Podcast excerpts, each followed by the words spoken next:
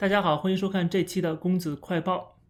今天呢，我们看到一条震耳欲聋的消息啊！这个消息出来之后呢，我想很多人觉得是晴天霹雳，特别是年轻人。为什么呢？这就是中国政府最新的一个政策，限制玩游戏。国家新闻出版署的通知，就是在某些时段禁止游戏供应商提供游戏的服务。这个消息一出呢，各大游戏厂家的股票大跌。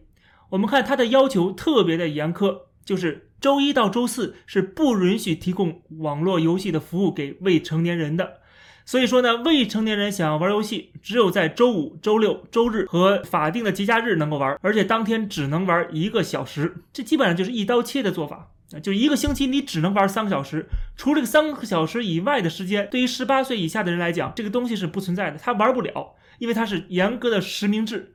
你必须提交你个人的身份才能玩得了，肯定会有人提出疑问了，就是说，那我能不能用家长或者用其他成年人的身份去注册，然后去玩，就不受这个限制了？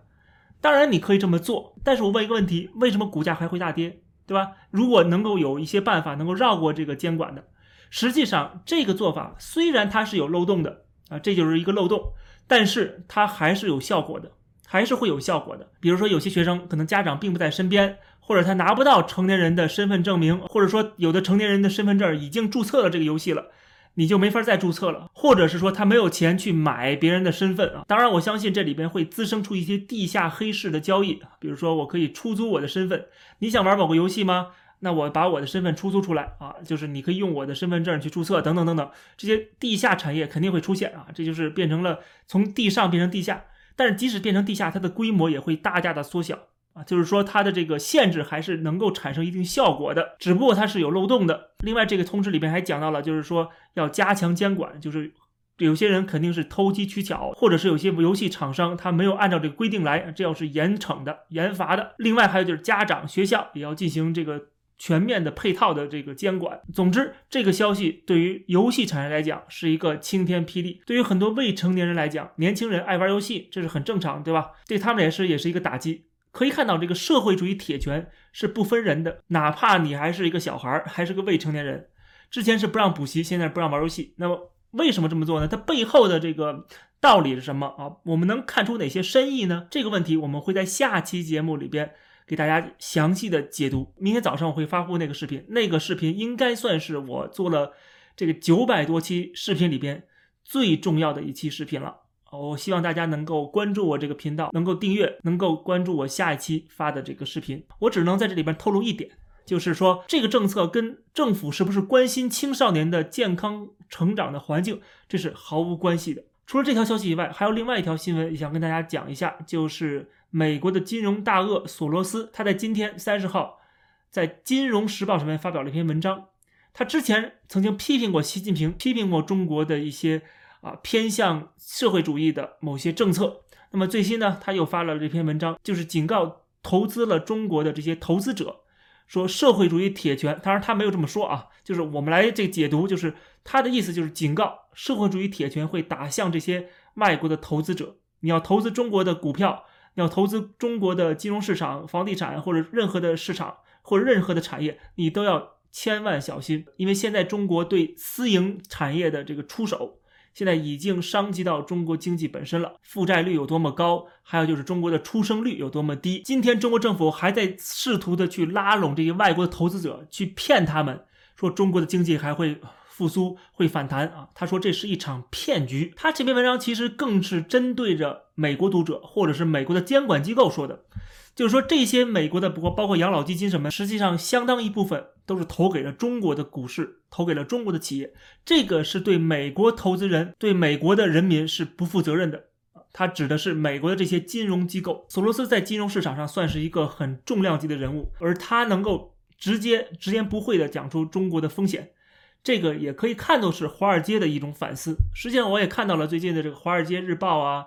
啊，《金融时报》啊，这些财经媒体啊，CNBC 啊，他们都在提出这样的警告。其实这个风向在转变啊，先是美国政坛在转变，然后美国商界在改变，现在到了美国的金融界。但是当然了，这种转变还是需要一定时间的。但是我们已经看到这个趋势跟方向了。目前有两个很庞大的华尔街的企业，他们仍然看好中国，其中一个就是黑石。啊，黑石集团也叫贝莱德，他跟中国的关系是非常密切的，他直接参与到中国的改革开放啊，特别是金融市场的开放的这个改革的过程中，而且他也获得了大量的好处、大量的利益，所以说他跟中国这种盘根错节的关系，跟政商界的关系，这个很难去拨开。比如说，他不仅自己。投资了大量的资金到这个中国的国企，但是中国的这些什么央企、国企也投资到贝莱德了，也投资在黑石里边，而且从九十年代开始就一直合作到今天。贝莱德的大佬们，这些金融大鳄们，他背后的股东们，跟中国的这些官二代、红二代啊，都太子党，这是几十年的交情，这关系可以说非同小可的。除了黑石集团以外，还有另外一个就是桥水集团。桥水集团呢，它的这个老板叫做达柳啊。他这个人是很有名的一个人，在华尔街是风云人物，所以说呢，他经常讲一些话啊，被别人能够听得进去。他也出版过畅销书，他就一直是看好中国的。其实不管是黑石集团还是桥水集团，他们看好中国，并不是出于他们对这个中国市场的或中国政经环境的分析而得出的结论，是因为他们本身持有了做多中国的这样的基金啊，就他们在这块是有利益的。他们不仅啊，在表面上要吹中国、夸中国，对吧？替中国充当这样的一个华尔街的传声筒啊，或者是说充当一个大外宣的作用，这样的话对他们本身企业是有好处的。比如说，二零一九年这个桥水公司就获得了在中国的一个牌照，这个是有好处的，这是政治站位的问题。另外就是它本身是有这个利益的。如果他说中国经济不好了，那还谁还买他们的产品呢？对不对？所以说。这个是直接利益相关的东西，所以说他们说的话我们要清楚，这跟利益有关系，而并不是他们真正的独立做出分析的一个结果。其实背后是有不同的动机的啊，这一点一定要清楚。就是他们的动机是基于利益，而我们的动机呢，就是我讲这些东西呢，是我的分析得出的结果是。一个比较理性的一个判断啊，所以说这是有差别的。至少我们能够看得出，就是为什么这些金融大鳄们、这些华尔街的利益啊，跟中国过去几十年的这种盘根错节的关系啊，这样能看得出来。所以看到这些华尔街的一些精英啊，替中国说话，也就是可以理解了，对吧？其实不光是金融界还包括政界的一些人士，他们说中国好话，然后你再看他们的自己的产业，对吧？他们家人的这些公司啊，跟中国的这种。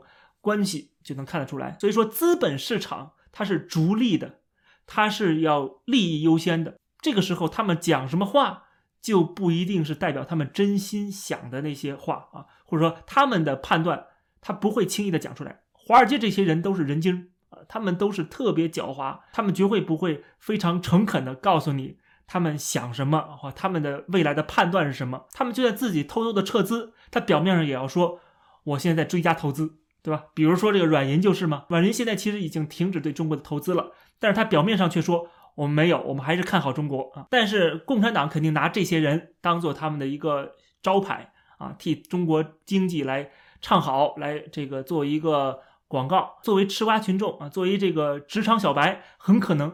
就会被这些大佬的花言巧语所欺骗。但是索罗斯本人，他除了作为一个金融大佬以外，他还有一点点的意识形态方面，或者是有点良心吧，可以说。毕竟索罗斯还是波普尔的信徒，波普尔的得意门生，所以说他还是有这样的一个情怀，民主啊、普世价值的情怀的。所以他发出这样的话，我觉得也是他良心所在。当然了，中国过去的这个成长，中国过去的壮大。